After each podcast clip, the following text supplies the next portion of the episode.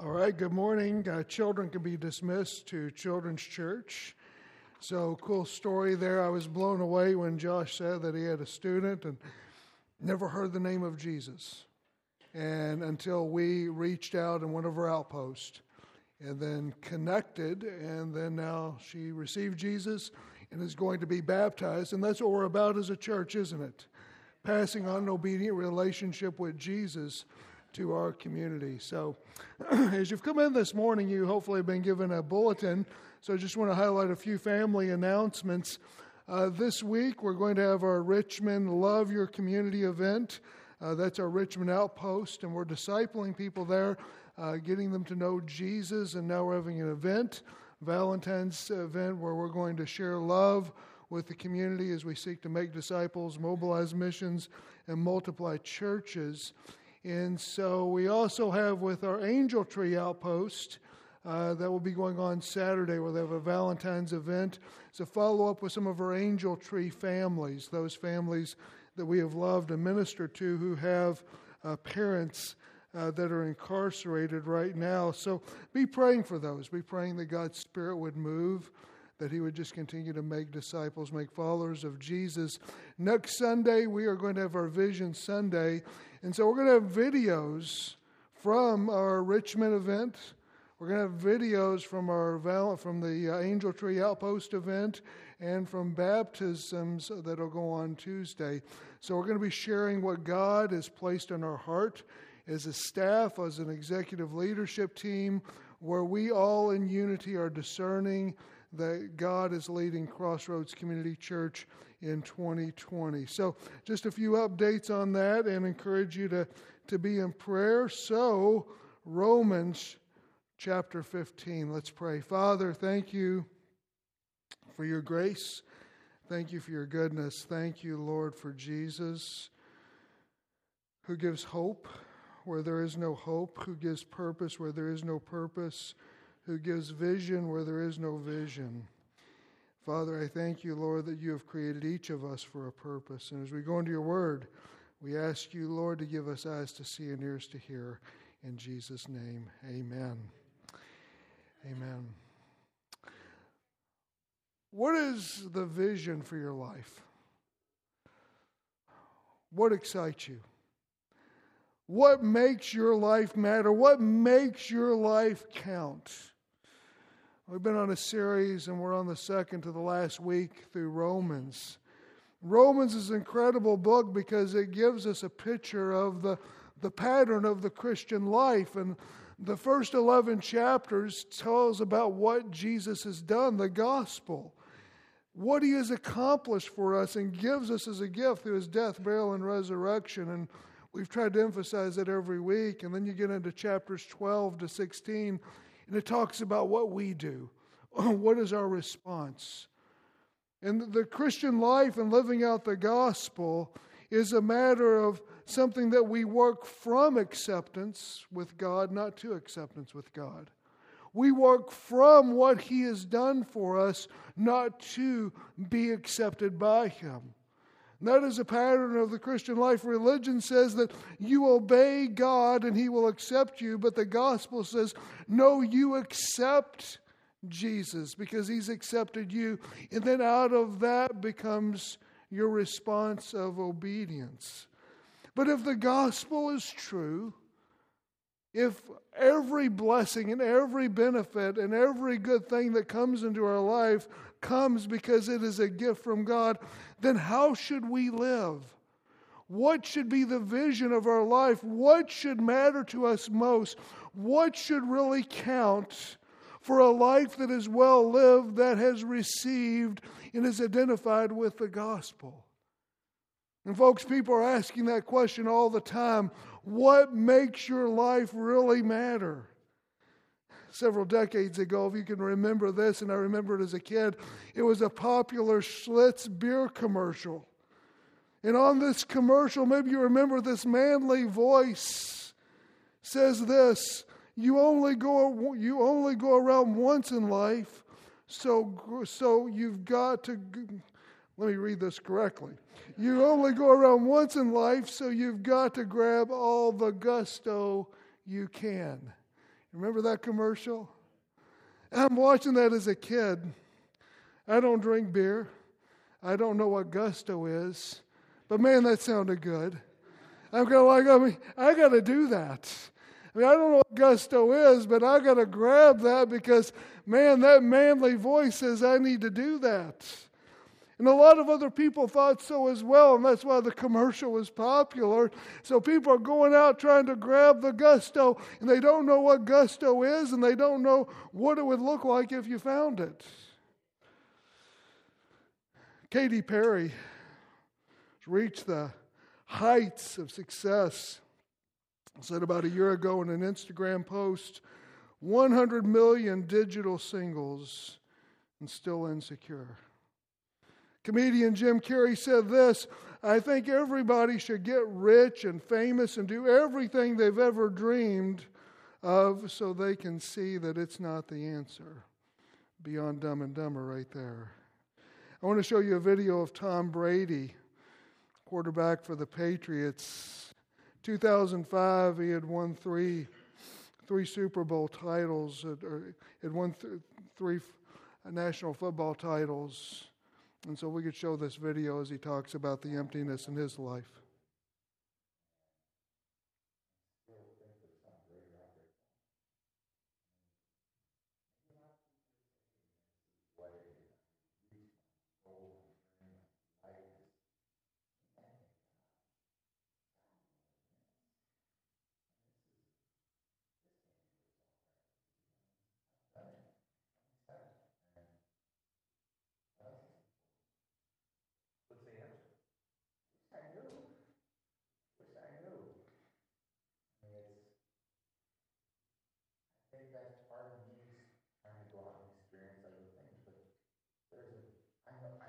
Stop it right there. Go ahead, stop it there.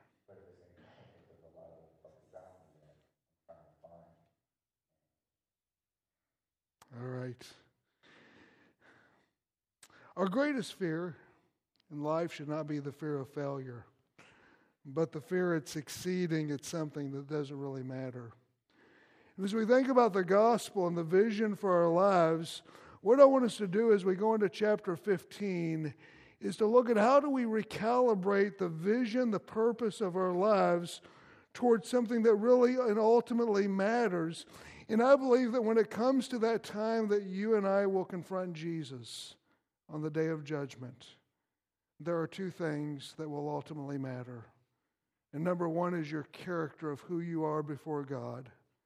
And number two, who it is that you have brought with you to heaven.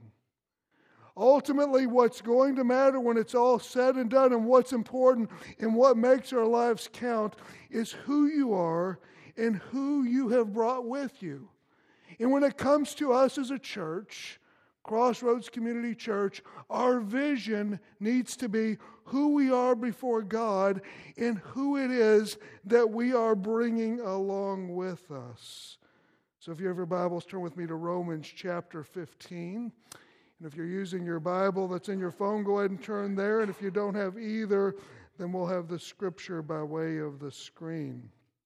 Now, as you're turning there, I want to give you an image in your mind, and it was in the 90s. I read a book that had a pretty big impact on me. It was Stephen Covey's Seven Habits of Highly Effective People. And that book left a lasting impression, and there was the second habit, which says begin with the end in mind. And in the opening of that chapter, he gives this image. He says, Imagine that you pull into a parking lot and you go up to this building, and this building is a funeral home. Now, this is kind of a little eerie, but hang with me. And you go into that funeral home, and there's the flowers and the people and the smiles and all the faces showing care and concern. And as you're there in the funeral, you walk up into the funeral parlor and you walk up the aisle and you look at the casket. And there in the casket is yourself. The funeral you are at is your own. People don't see you there, but you're there. And you look at the funeral program, and there's going to be four people that will be speaking about you. Speaker number one is somebody from your family, they're going to be sharing about your life. Speaker number two is a close friend, and they're going to be sharing about who you are. Speaker number three is a co worker, and speaker number four is somebody from your church or a community organization. And as you're going to sit there and you listen to them share about your life, about who you are, what would you want them to say? What would you want them to memorialize? What would you want them to view about your life that is the most significant and the most important? And Stevie Covey said that, that we need to live our lives with the end in mind. That every day we need to live towards what ultimately is important. And as we've been through Romans, we've seen Paul gives this tightly argued, theologically profound discussion about the gospel and who Jesus is and how we're to follow him. It is a theological powerhouse, but when we come right now to chapter 15, verse 14, Paul shift, shifts gears. And he lifts up the lid of his heart, he opens up the door of his heart, and he begins to share about who he is, his passion, what defines him what wakes him up with excitement in the morning? What keeps him up praying late into the night? And as we look at Paul's life as he opens it up to us, he gives us several transferable truths about what I believe the vision for our life needs to be and what ultimately matters. So, chapter 15, verse 14, Paul says this I myself am convinced, my brothers and sisters, that you yourselves are full of God's goodness and filled with knowledge and competent to instruct one another. Yet I have written to you quite boldly on some points to remind you of them again, because of the grace that God has given to me, to be a minister of Jesus Christ Jesus to the Gentiles. He gave me the priestly duty of proclaiming the gospel of God so that the Gentiles might become an offering acceptable to God, sanctified by the Holy Spirit. Therefore, I glory in the Lord Jesus Christ in my service to God, and I will not venture to speak of anything except what Christ has accomplished through me in leading the Gentiles to obey God by what I have said and done. By the power of signs and wonders through the power of the Spirit of God so from Jerusalem all the way around to Illyricum, I have fully proclaimed the gospel of Christ. Notice what Paul says about himself. Verse 15, the grace that God has given to me. Verse 16, he gave me the priestly duty. Verse 17, and my service to God. Verse 18, I will venture to speak. This is what he's driven. He sees his passion, and his passion goes right down to verse 20, which I believe should be your passion and my passion as a church. Verse 20, which summarizes the very heart and the mission of the gospel. Verse 20 says, It has always been my ambition to preach the gospel where Christ was not known. As Josh shared this morning about a young lady who had never heard of Jesus until an outpost went to Marine City. That is the mission and the passion of the gospel is that those who do not know Jesus will hear about Jesus and have the opportunity to embrace him. That is why we are established as a church. That is the vision for our lives. And now Paul goes on, it's very interesting, as he talks about this vision, he links it squarely within the story of Scripture. Verse 21, he quotes Isaiah 52, verse 15. He says, Rather, as it is written, those who are not told about him will see, and those who have not heard will understand. His vision for his life is rooted in the story of Scripture. Now, when I think about Paul sharing this, it's interesting because Paul could have said, The vision of my life comes out of my personal experience. And Paul could have talked about his Damascus Road experience where he was kicked off of his high horse and he encountered Jesus, and Jesus says, Why are you persecuting me? Why are you doing this? And he made Paul an apostle to the Gentiles. But he doesn't do that because he wants to root the story of his vision within the larger story, not of his personal experience, but within the story of the Bible. And, folks, here's what is so important. The more you and I mature and we grow in our walk with the Lord, the more important the story of God within the scripture becomes more important than our personal story and our own individual experience the more and more we mature, the less important our story and our testimony is, and the more important is the story and the testimony that is in the Bible, that is surrounded and centered in the gospel of Jesus Christ. Here are a lot of people, and I was like this when I was a younger Christian. You're starting out your journey in Jesus, and you got some really cool things that happen. And you say, you know what? People really need to hear about my story. They really need to hear what God has done in my life. I've got so much to share. I've got so much to give to people. I've been through so much in my life that people need to learn what I have to teach them because of all the things that I have experienced. And you know what? There's probably a certain level of truth to this. But the more you journey in your walk with Jesus, the more you realize people don't need your story. They don't need your experiences. They need the gospel. They need to know Jesus. You are just a tiny speck within the scheme of what God is doing, but Jesus is the center in the reality of it all.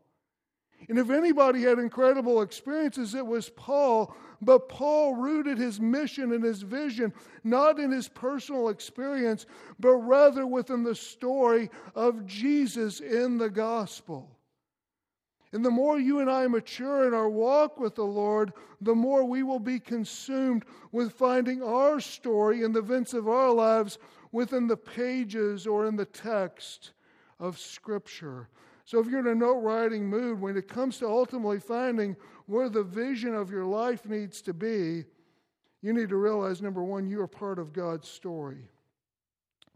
You are a part of God's story, and that is the big and the ultimate story, and the one that ultimately counts.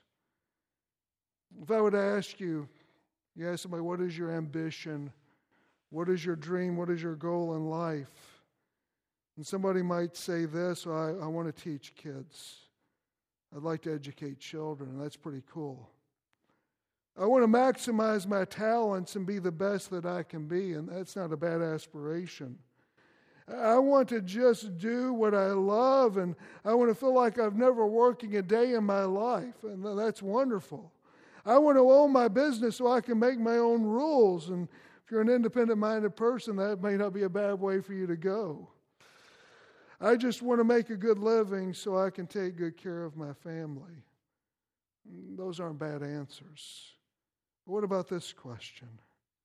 In what way does your ambitions and your goals in life line up with the agenda of God, with His bigger story, in what ultimately matters, in what ultimately counts? Because when we want to say what is valuable, what makes my life valuable, and what makes it count, the question is, is not where does God fit into my life, but rather where does my little life fit into the big story of God's mission and what He is doing on earth as it is revealed within the pages or the digital text of Scripture. So many of you think, you know what? God's doing so much in my life that I didn't expect, I didn't deserve, I didn't ask for. There is a God, He is gracious, He is good to me. And that is so awesome. But where that really begins to have traction, where it really begins to count, when it moves just out of your private experience and you begin to see it within Scripture and in the pages of the Bible or the text of the Bible, and you can see your story within the great story of God from the books of Genesis to Revelation. But that leads to the second truth here is that Not only are you a part of God's story, but you have a purpose in God's story. Within the big purpose of God's story, you have a personal purpose within God's story. Look in verse 14, Paul says, I myself am convinced, my brothers and sisters, that you yourselves are full of goodness, filled with knowledge, and competent to instruct one another. Paul looks at the church in Rome and he says, You guys as a church, you are competent to build up, to teach, to instruct, to minister one another. He doesn't give it to a few pastors or a few staff or a few leaders. He says, All of you have a place. All of you understand your purpose within God's plan and God's bigger story, and you're living out that purpose. As we were went to our retreat in January last month with our executive leadership team and staff and a few other leaders, and we we came out of that weekend pretty charged and excited. And out of that retreat, I'm going to be sharing with you more about it next week, but but our vision was is that everybody would become more increasingly engaged with understanding God's bigger mission for Crossroads Community Church, passing on an obedient relationship with Christ. And as they understand that mission and the vision of where we're going, that they will increasingly become engaged, and that everybody will use their gifts and their talents in what God has called them to do for this vital mission and this vital purpose, and that we could look at Crossroads Community Church and we could say with Romans 15, verse 14, that you are competent as a church to fulfill the bigger mission of what God wants to do in the Blue Water area and beyond. It's important we understand our mission, isn't it? Because if we don't understand that, then we don't know how our individual stories will come into play. I was talking to my dad last night to make sure I got all this correct, because I know I've got Roger Barzy here this morning. But I was talking about a, thinking about a fire truck or a fire department. My dad was on the Louisville Fire Department for 21 years. And the fire department has one mission, and that is to rescue lives and to put out fires. That's what they do. That is success for them. But in that fire department, there's several roles. There's the engineer, the guy who drives the truck. There's the company officer, the guy who commands everyone on the truck and there's the nozzle man, the guy who handles and aims the hose itself, and the backup firefighter who assists the nozzle man to keep the hose untangled, which can apparently be a tough job. Then there's the tillerman on the hook and ladder who steers the back of the back of the truck. And all of them have different roles, but they understand that they're all accomplishing the same mission. I was with a guy I've been discipling for almost a year now, and as I met with him a year ago, and I started to bring him into the scripture, I said, Okay, how about you, you turn to chapter and verse of this book? And he was like, Well, what do you mean? He didn't even know what chapters and verses were in the Bible. This is so new. Now he's on fire for the Lord and he's excited. He's embraced Jesus. And as I saw him, as I met with him to disciple him this past week, I said, Man, how's it going? He says, I'm blessed. He says, I'm more blessed than I could have ever dreamed. I said, Well, what makes you so blessed? And he talked about being here at Crossroads Community Church. He says, I'm getting to know people, and I've got to know this person, and they've prayed for me, and I've seen God answer a prayer, and I'm getting to know this person, and they check up on me, and they're holding me accountable, and I'm getting to know this person, and they're helping you to be more engaged in ministry.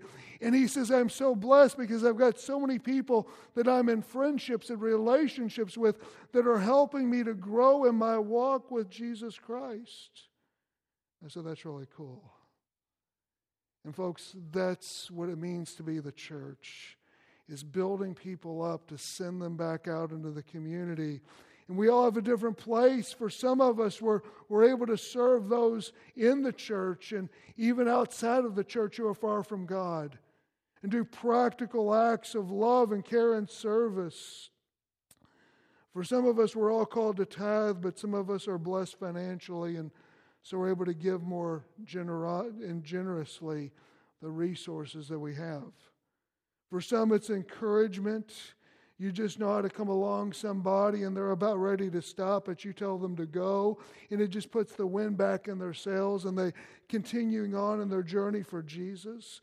For some of you, it's the gift of faith and prayer, and you're in spiritual warfare for others, and you're on your knees seeking God on behalf of other people, and God's doing breakthroughs that, that, that is so evident, but they don't know that you're the one that's praying for them.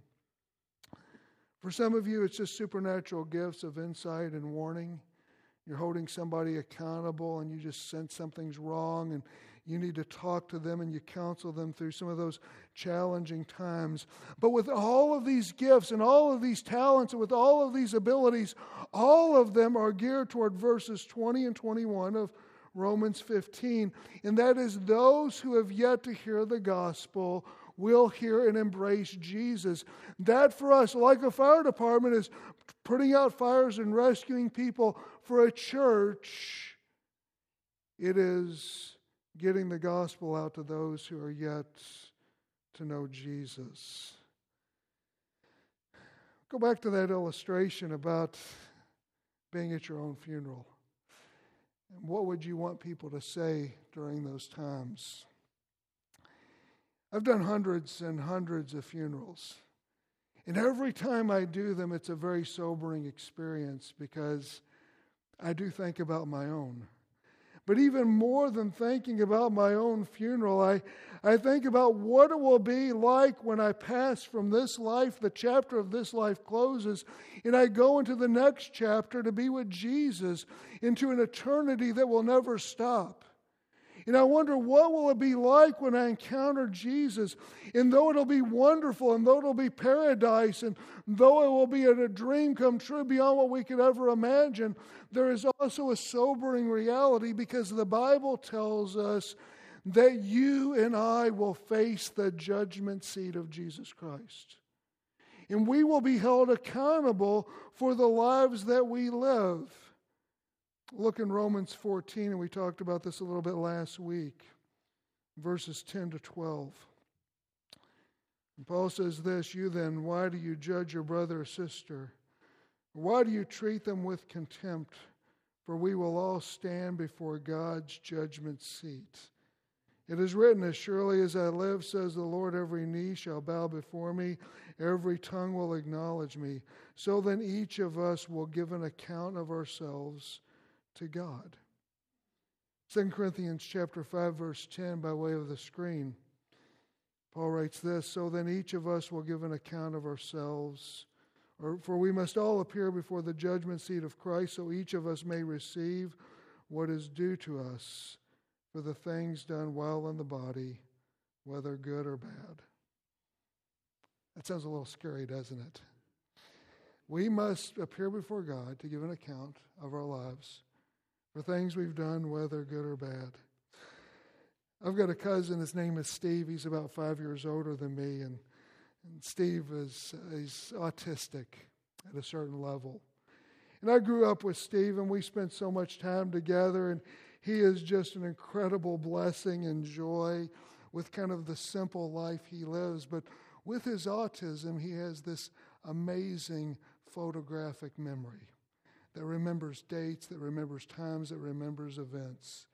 And if I call Steve up and, and say, Steve, how's it going? He says, Cousin Tony, Cousin Tony. He says, Do you remember on March 7th, 1974, what we were doing?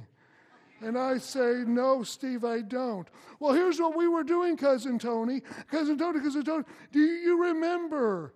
And he knows the dates and the times and what we did. And, folks, that's scary, to be quite honest. because Steve doesn't have a filter. And sometimes I'm with my kids or my family, and, and I'm with Steve. And I'm like, oh no, what is Steve going to remember? cousin Tony, cousin Tony, do you remember when you were scooping ice cream? And do you remember when it went on the floor? And cousin Tony, do you remember what you said? You said a bad word, didn't you? Okay, Steve, go into the other room. And when we think about the judgment seat of Christ, that's our fear, isn't it? We see this panoramic view, and God's going to just go through all the dates of the sins and the failures and all the things of our lives, and people will be watching, and, and they'll show a picture of, like, oh man, you said that when you hit your thumb with the hammer? Oh man, that's really bad. But you know what? That's not what the judgment seat of Jesus will be about. Because the gospel tells us that there is no condemnation for those who are in Christ Jesus. And that he has removed our sins as far as the east is from the west. And when you stand before Jesus at the judgment seat, it will not be about your sin. It'll be about something else. In 2 Corinthians chapter 5 verse 10 it says, "You will be judged for what you did while you were in the body, things whether good or bad. And the word there for bad in the Greek is very distinct. There are three key words in the Greek for bad or for sin. And one word is kakos, meaning evil or sin of, of evil intent, wrongdoing. It's a general word. Another word is porneros, where we get the word pornography or means to take something good and twist it toward a, a bad or evil or perverted action. But that's not the word used there either, kakos or perneros. The word that is used there is phaulos. And the word phaulos means trivial, slight, or useless. And, folks, the issue of our judgment is whether we lived a life of significance for eternal purposes or we lived our life for slight and trivial or worthless things. And so, for us, the issue before the judgment seat is not that our lives are horribly immoral and this incredibly sinful, but rather that they're tragically inconsequential, that we have wasted our lives and we have not lived for that which is eternally important. And when Paul looked at his own life and he looked at Rome and he said, Your life is to be lived so that the gospel of Jesus Christ will be heard by those who have yet to hear. And the two most important things that when you stand before God is who you are in your character and who you have brought to heaven with you. Amen. So, having said that, let me give you a couple of ways to pull the trigger on this how you can put this into practical action. Verse 22, Paul ends this section and he says, This is why I was often hindered from coming to you. Paul says, Because I live for the bigger purpose of allowing Jesus to be heard by those who have yet to hear him, I've not come to you. And so, because of that, it would have been good for me to come to you, to hang out with you, to do things with you, but I had to say no to that in order to say yes to what God has called me to do. And for us to be successful in the vision for God's purposes in our lives, the first thing we need to do by way of our notes is to say yes to the better things. Is to say yes to the better things, the things that, that make life really count. You will never have this day again, so the gospel says, make it count.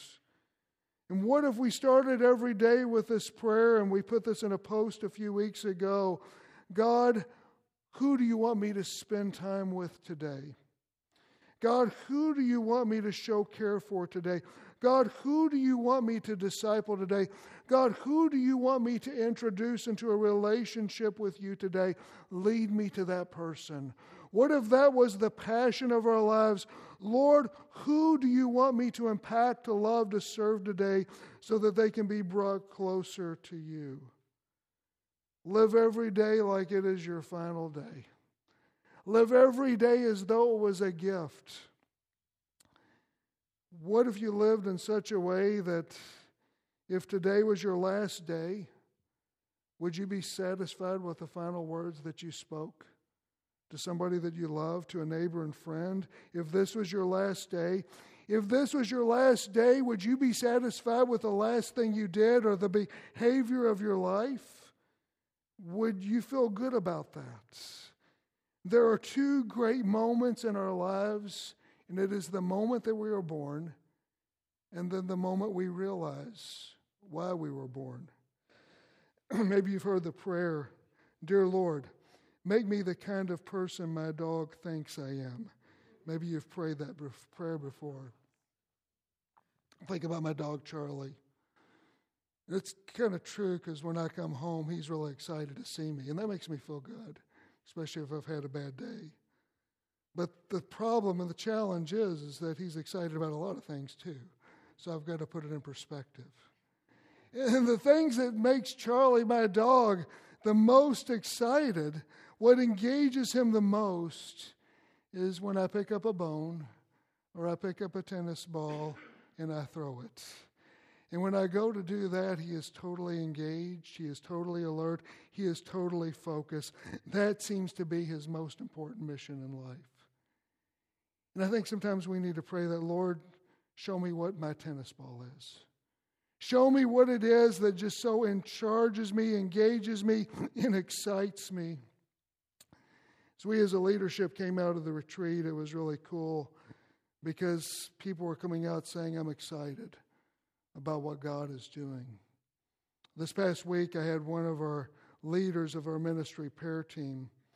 She came to me and she says, Pastor Anthony, I've been praying about this. I've got an idea says, You know, what if some of the people of our ministry prayer team at the end of the service after you preach, what if some of them came up and they led the congregation in prayer? They led the congregation at the place of dedication at the end of the service. And I thought about that, and I'm looking at the scripture, and the Bible says, You are competent to instruct one another. And it doesn't always have to be the pastor to do that. And uh, I said, Let's give that a try that if God has placed a word on some of the hearts of the ministry prayer team, for them to come up and to, to lead the people in prayer, because that's a passion that's in their thinking. Number two, say no to lesser things. Say no to lesser things. It's in a classroom full of students, and a professor had asked this question: If you were given eighty, or you had eighty-six thousand four hundred dollars, and someone stole from you $10, would you leave that $86,390 and give it away in order to find the $10? And of course, everybody said no, they wouldn't. They would just let the $10 go. But do you know how many seconds you're given in a day? You're given 86,400 seconds every single day. But sometimes it takes 10 seconds and somebody criticizes us. Somebody hurts our feelings, somebody insults us. In that 10 seconds right there, totally blows the rest of the 86,390 seconds that we have in a day.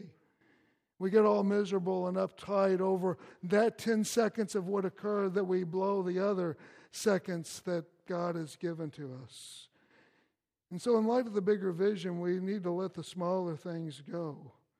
And we need to pray, Lord, deliver us from distractions. Lord, deliver us from petty thinking. Lord, deliver us from the trivial and from the meaningless. Well, I want to invite our worship and our ministry prayer team to come forward this morning. And as we prepare to worship this morning, I want you to ask a question What's the end point of your life? What is the vision? What are you living for? What's the most important? I've worked hospice for a number of years. I want to invite you to stand as we're going to prepare to sing.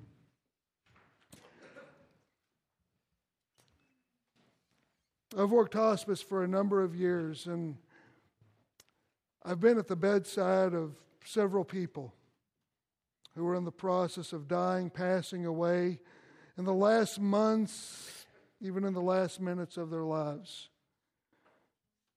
And when I'm at that place, I don't hear people talking about politics. I don't hear people talking about sports. I don't hear people talking about business. I hear people talking about the things that really matter and reviewing their lives. And maybe what they should have done or what would have been important or what really would have counted. Because as I'm with those people, I'm with people who are on the brink of going into another world And they realize that their eternity matters and that this life is being given to them by God as a gift. And too many people have lived their lives and they have wasted it. And they're coming to those final months or weeks or whatever thinking, God, why did I waste so much when you had given and blessed me with so much? And so the question I'm asking you is what is your character before God and who are you taking with you? There was a chaplain of the U.S. Senate. His name was Richard Halverson. And at the end of every speech, at the end of every prayer, he gave this benediction, and I want to give it to us as well, if we could have it by way of the screen. He said this Wherever you go, God is sending you. Wherever you are, God has put you there. God has a purpose in your being right where you are. Christ, who indwells you by the power of His Spirit, wants to do something in and through you. Believe this and go in His grace, His love, and His power. In the name of the Father, the Son, and the Holy Spirit. Amen.